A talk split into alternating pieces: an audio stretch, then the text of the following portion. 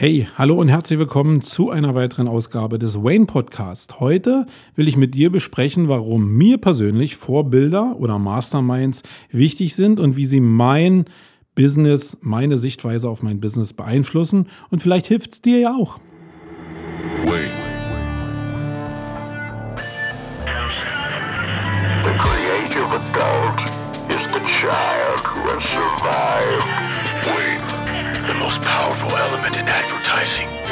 The truth.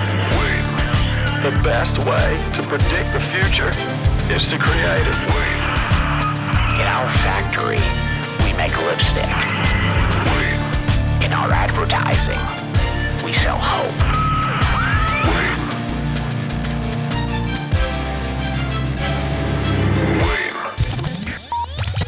Sonst? So, heute soll es um Vorbilder gehen. Eine Sache, die in meinem Businessleben extrem wichtig ist und was mein Businessleben auch extrem beeinflusst. Ich lebe ja so nach dem Motto, dass äh, mein Leben aus sehr vielen Puzzleteilen besteht, im Online-Marketing speziell. Und manche Puzzleteile sind eben mit Vorbildern oder mit Masterminds besetzt. Und wie ich damit umgehe und warum bestimmte Leute bei mir jetzt hier am Office hängen, das will ich dir einfach mal erklären. Ich muss hier einen kleinen Break machen, weil wenn du selbst als Zuhörer jetzt von der ähm, Art oder von der Sorte Mensch bist, dass du mit Autoritäten oder mit Vorbildern nicht umgehen kannst, davon habe ich einige kennengelernt, dann spar dir die Zeit, dann ist dieser Podcast überhaupt nichts für dich. Hör dir dann lieber eine andere Folge von Wayne an, ähm, aber mach nicht den Fehler, hier reinzuhören. Wenn du aber selbst denkst, hui, ich habe gar keine Vorbilder, hört sich aber spannend an oder du hast Vorbilder und willst einfach mal hören, wie der Young damit umgeht, dann bleib doch einfach dran. Ich will mal einen kurzen Sprung zurück machen in meiner Geschichte. Ich habe ja schon mal gesagt, dass ich Polizist war und ähm, in einer Spezialeinheit war, wo Fahrsicherheitstraining extrem wichtig war. Also uns wurde ziemlich früh beigebracht, dass das Kfz, das Dienst-Kfz, was wir da bewegen, auch eine Waffe sein kann, wenn wir es nicht richtig bewegen. Nämlich äh, wir dann einfach in eine Menschenmenge vielleicht reindonnern und dann mit Menschen töten. Das wurde uns ziemlich intensiv beigebracht und die ersten Schritte im Fahrsicherheitstraining waren auch immer, da wo du hinguckst, da fährst du auch hin am Ende des Tages. Und die ersten Moves, die ich gemacht habe, waren genau so. Ähm, wenn irgendeine kritische Situation im Straßenverkehr war, die ja in diesem Fahrsicherheitstraining simuliert wird, dann ist die Haupt Hauptaufmerksamkeit eigentlich immer auf der Person, die über die Straße geht. Und wenn du die anvisierst, dann wirst du die mit hoher Wahrscheinlichkeit treffen. Und bei mir war es so, dass das natürlich keine echten Menschen waren, aber irgendwas auf die Straße geschoben wurde. Und ich habe zu Anfang immer dieses Objekt getroffen, weil es wirklich so ist, dass wo du hinguckst, da fährst du auch hin. Und erst wenn du in die Richtung guckst, wo du lang willst, also wie du meinetwegen diesem Objekt ausweichen kannst, ähm, dann wirst du auch in diese Richtung fahren. Das war wirklich ein super Learning für mich und das hat sich eigentlich in meiner ganzen, in meiner Denke, wie ich mit Business umgehe, auch fortgesetzt. Und das habe ich mit rübergenommen, als wir jetzt hier auch in diese neuen, also in diese neuen, also in die neuen Sumago Barracks gezogen sind. Wir sind ja vor einigen Monaten hier von 100 Quadratmeter auf 360 Quadratmeter gezogen und hier war eine Menge freie weiße Fläche. Ähm, und da habe ich einen riesen Aufwand betrieben, damit man irgendwie sehen kann, dass hier Sumago zu Hause ist und auch der Young zu Hause ist mit einer bestimmten Denkweise. Und damit waren aber noch nicht alle weißen, weiße Wände gefüllt, sondern ich habe noch eine Menge weiße Wände frei gehabt und habe mir gedacht, okay, ähm, produziere ich mal Bilder, wo die fünf wichtigsten Leute für mein Business aus der Vergangenheit oder für die Zukunft einfach drauf sind, sodass die Leute, die bei mir arbeiten, eben auch immer sehen, in welche Richtung ich schiele und wo ich mein Mindset selbst auch teilweise herhole oder wo ich die Puzzleteile herhole, die dann mein Mindset zusammensetzen. Und als ich die ersten Bilder in Facebook und Instagram gepostet habe, da sind zumindest auf Facebook einige lustige Diskussionen darüber entstanden, warum ich dann so einen Personenkult hier betreibe und hier irgendwelche Leute an die Wand hänge. Und ich habe dir ja erklärt, warum ich das mache, will aber anhand der Charaktere, die jetzt hier hängen, einfach mal erklären, warum ich diese Leute an der Wand habe und warum ich in diese Richtung schiele. Und das ist natürlich sehr individuell.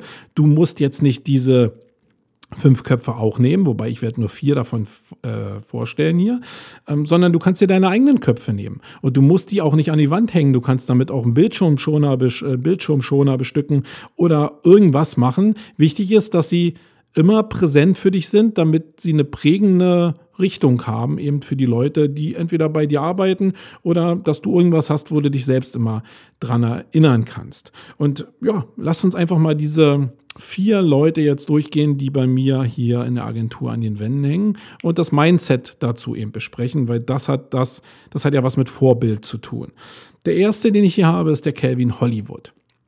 Und ähm, ich glaube, das liegt dann so ein bisschen am Persönlichen auch. Der hat eine ähnliche Herangehensweise an sein Thema gehabt wie ich, zumindest einen ähnlichen Background. Der war halt jahrelang Poliz äh, Bundeswehrsoldat, ja, wo ich Polizist war. Das sind so Sachen, die liegen vielleicht schon ein bisschen ähm, ja, näher beieinander, als wenn jetzt irgendwie einer Chemiker war und ich Polizist. Und äh, der hat auch den Break vom Berufssoldaten hin zu einem sehr angesehenen oder zumindest mit einer sehr starken Community ausgestatteten Fotografen geschaffen. Und da geht es mir nicht darum, dass der Kelvin jetzt der super steile Hecht ist, sondern es geht mir einfach darum, dass er ein Vorbild ist in der praktischen Umsetzung seiner Linie. Er hat sich irgendwann mal gesagt, okay, ich will jetzt ein bestimmtes Ziel erreichen. Ich will ein cooler Fotograf werden und hat den Aufwand nicht gescheut, über YouTube ein Format auszuprägen, wo er anderen Leuten gezeigt hat, wie er mit dem Thema Foto umgeht, wie er mit dem Thema Fotobearbeitung und Photoshop umgeht. Und darüber hat er sich eine Community erarbeitet, die wirklich relativ groß ist äh, zurzeit und wo er die Möglichkeit hat, auf Basis von der Community, das Handling mit Community, eben ein Vielfaches an Reichweite zu bekommen äh, fürs Marketing, als vielleicht wir über SEO bekommen. Einfach weil er seine Community gepflegt hat und über die Zeit auch aufgebaut hat. Und mir ist da sehr bewusst, dass das nicht einfach ein Schnipp und war da äh, Prozess war, sondern er hat sich die erarbeitet. Er steht in meiner Welt sehr stark für, hat er sich erarbeitet, aber eben auch für YouTube, für ähm, für Do-it-yourself-Geschichten, die man in YouTube im Bereich Fotografie machen kann und im Bereich Videografie machen kann. Und er hat sich natürlich auch noch weiterentwickelt. Der zeigt dann, wie er sein Business aufgebaut hat. Also so ähnlich wie ich es ja hier auch mache, indem ich mein Business bespreche. Und hat dann eine Community, die er eben beackern kann. Und das ist eigentlich so das Kern, die Kernvorbildfunktion für mich, dass er halt über Jahre dran geblieben ist und Stück für Stück seine Community aufgebaut hat und damit jetzt arbeiten kann und natürlich immer auch mehr gearbeitet hat als andere, die im Bereich Fotografie unterwegs waren und das musst du nur raffen, dass du eigentlich immer mehr bringen musst, auch als die anderen. Grundsätzlich, natürlich kommen am Ende des Tages noch ein paar Ideen dazu, die hat er gehabt und ein bisschen natürlich äh, Empathie über den Charakter, den man selber hat. Aber im Kern musst du ackern, ackern, ackern. Die zweite Person, die ich hier zu hängen habe, die wird den meisten da draußen ja so ein bisschen geläufiger sein, ist der Karl Kratz. Ähm, und da glaube glaub ich die meiste Reaktion natürlich, ähm, weil da einige Leute da draußen sind, die es überhaupt nicht so richtig mögen, dass es so einen Personenkult um den Karl gibt. Und pff, das ist mir egal. Der Karl hat das Talent gehabt, aus, aus dem Nichts zu kommen im SEO-Bereich. Er kam ja aus einem ganz anderen Feld und hat dieses Feld SEO eigentlich von hinten aufgeräumt über ein, ein, eine Richtung, die er sich selbst gegeben hat und die nannte sich damals WDF IDF, also die Textoptimierung in der Suchmaschinenoptimierung. Über ein Thema was er extrem breit und intelligent und auch mit Wissen bespielt hat, hat er es geschafft, die Marktposition sich zu erarbeiten, die er zurzeit hat. Und das ist doch höchst respektabel. Ich blende da alles aus, also sowieso nicht ein Charakterzug von mir, was in Richtung Neid etc. pp geht. Er hat einfach das geschafft, ein Thema so richtig zu beackern und in dem Bereich richtig gut zu werden und Vorbild zu werden für andere.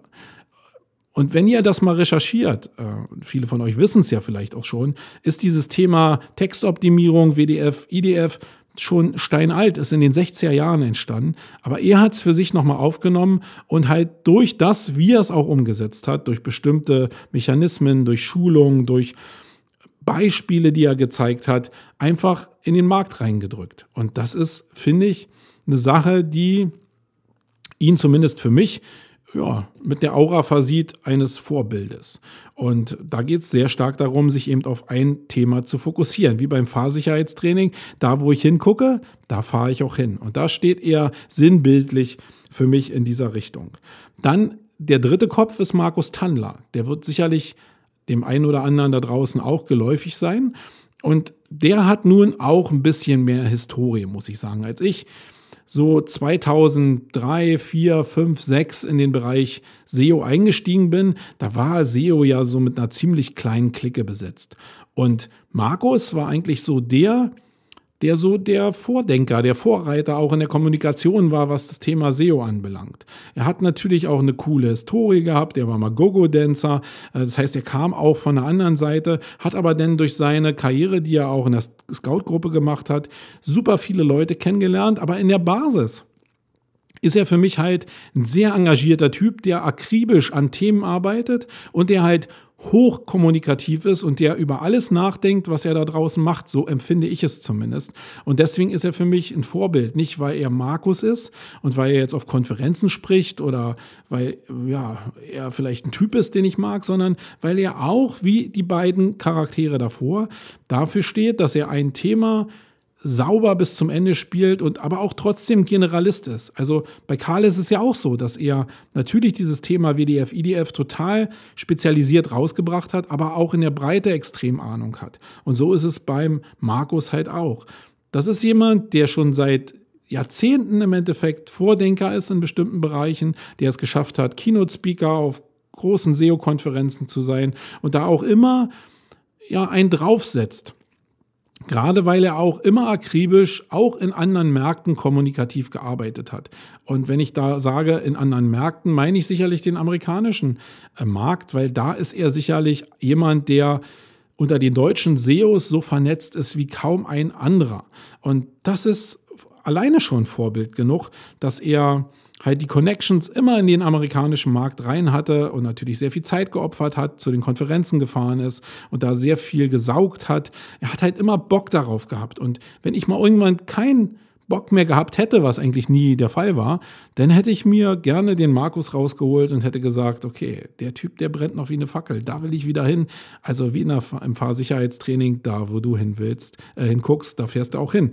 Ähm, deswegen ist er für mich so ein Mastermind, an dem ich mich gerne orientiere und ähm, ich hoffe, dass er noch lange Zeit präsent bleibt, damit man sich so ein bisschen eben auch an seinen Aussagen orientieren kann, weil irgendwann wird es natürlich so ein bisschen schwieriger, wenn er sich aus der Öffentlichkeit zurückziehen würde. Dann hat man nicht mehr so viel, an dem man sich so langhangeln kann, zumindest für die Zukunft. Aber dieses grundsätzliche Mastermindset, das ist da. Dann ist eine internationale Größe mit bei und die hängt jetzt natürlich sehr mit dem zusammen, wo ich jetzt Bock drauf habe. Und das ist der Casey Neistat. Der ist ja bekannt geworden durch ein YouTube-Format, hat aktuell siebeneinhalb Millionen äh, Follow äh, Abonnenten in, in YouTube und ist eigentlich bekannt geworden durch seine Formate, die er im Bereich Vlogging eigentlich ähm, rausgebracht hat.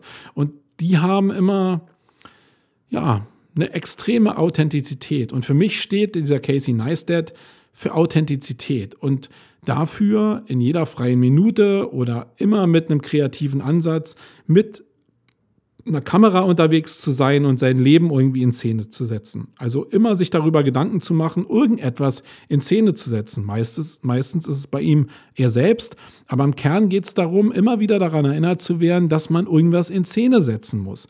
Und das vielleicht auch noch authentisch. Und da gehört es eben nicht dazu, einfach nur ein riesen Equipment zu haben, sondern eine Idee zu haben und eine Vision zu haben, wo ich gerade in YouTube hin will.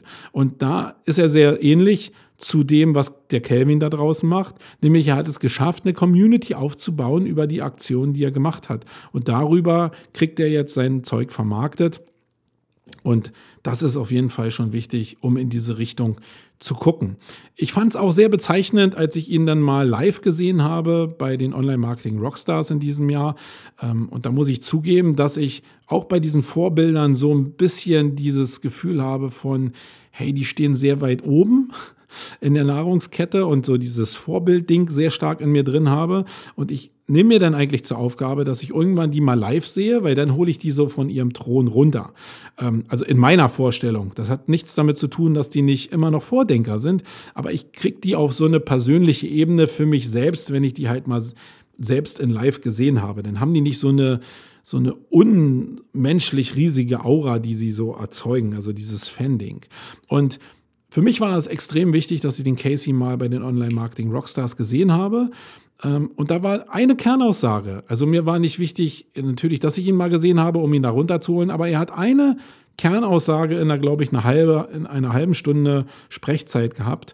Und da hat er darüber berichtet, dass er oft gefragt wird, wie dann sein Masterplan aussieht. Also genau das, was diese ganzen Suchmaschinenoptimierer und Online-Marketer da draußen immer suchen, so, ein, so, so eine Linie, so ein Halt. Und seine Antwort war, er hat keins. Er macht eine Menge aus dem Bauch, weil er Spaß daran hat, kreativ zu sein. Und alleine für die Aussage liebe ich ihn schon und dafür ist er halt Vorbild und deswegen hängt er hier an der Wand.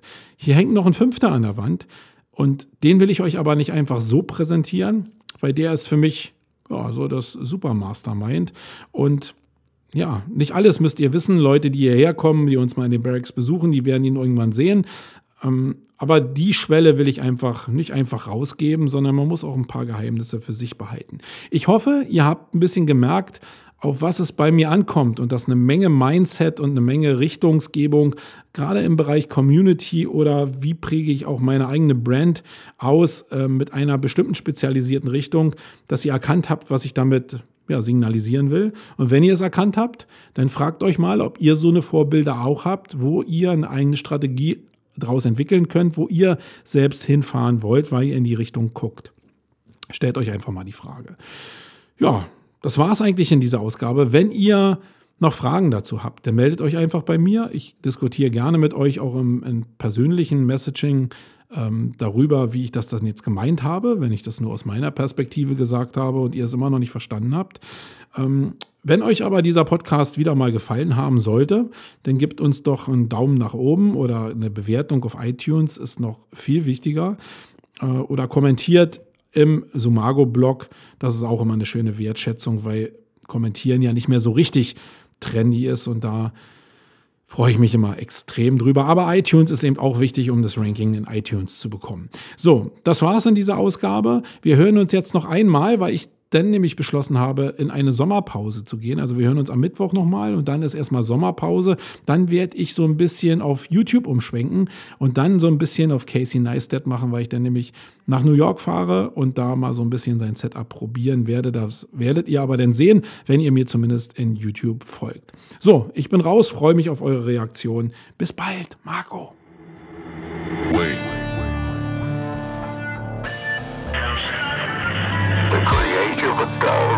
Is the child who has survived. Wait. The most powerful element in advertising is the truth. Wait. The best way to predict the future is to create it. Wait. In our factory, we make lipstick. Wait. In our advertising, we sell hope.